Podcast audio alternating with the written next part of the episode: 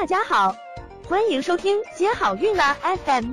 如果你正在准备孕育宝宝，却不知道怎么科学备孕，或者正和试管婴儿打交道，都可以来听听我们的好运大咖说。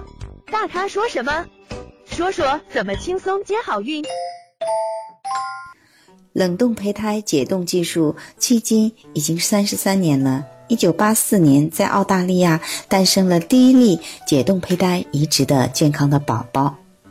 那我们国家呢，也有一则新闻非常著名，就是啊，在一九九九年，家住广州的徐女士和丈夫结婚多年，却一直没有自己的孩子。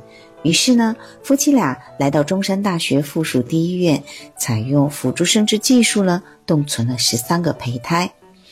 二零零一年，徐女士顺利的生下了一个女儿。那一九九九年冻存的剩下的胚胎呢，就一直躺在中山医院的液氮罐中。到二零一六年一月，全面二孩政策实施，徐女士也想生育自己的二孩，这才想起了十几年前冻存在中山医院的冷冻胚胎。由于她自己的卵巢功能已经丧失。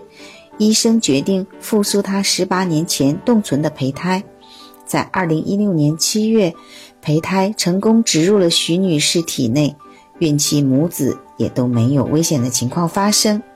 二零一七年三月十三日，四十八岁的徐女士剖宫产下了一个足月的健康男婴，而这个男婴啊，就是在社会上引起了巨大反响的国内最老的二孩儿。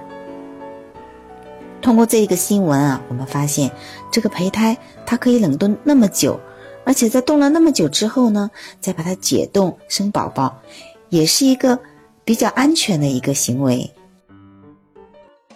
想了解更多备孕和试管的内容，可以在微信公众号搜索“接好运”，关注我们，接好运，让怀孕更容易。